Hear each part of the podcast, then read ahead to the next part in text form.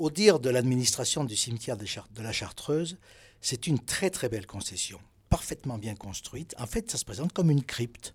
C'est une, un caveau voûté. Euh, quand on est dehors, on voit le dessus de la voûte qui fait donc toute la surface de la concession, qui est quand même assez grande, hein, puisque euh, elle fait 16 mètres 20 sur 19 mètres 30. Donc c'est une, une, une, concession qui a de la surface. Et donc les, les prêtres, depuis donc 1829, ont la possibilité d'être inhumés dans ce caveau.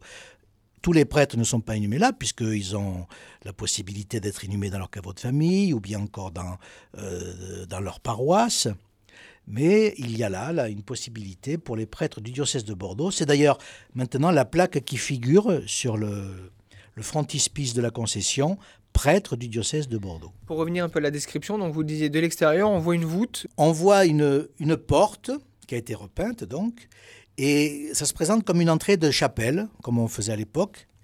Et puis sur le, le, la voûte de, du caveau, il y a une, une croix qui est dressée. Et depuis, le premier a été inhumé le 23 avril 1830. Le plus récent, il a été inhumé le 2 mai 2014, c'est Bernard Vincent. Au total, ça fait 614 prêtres qui ont été inhumés dans ce caveau. 614, euh, ce chiffre il est rendu possible parce que, comme dans tout caveau, même dans les caveaux familiaux, euh, il y a ce qu'on appelle le nettoyage. Voilà, le nettoyage qui est la réduction des corps.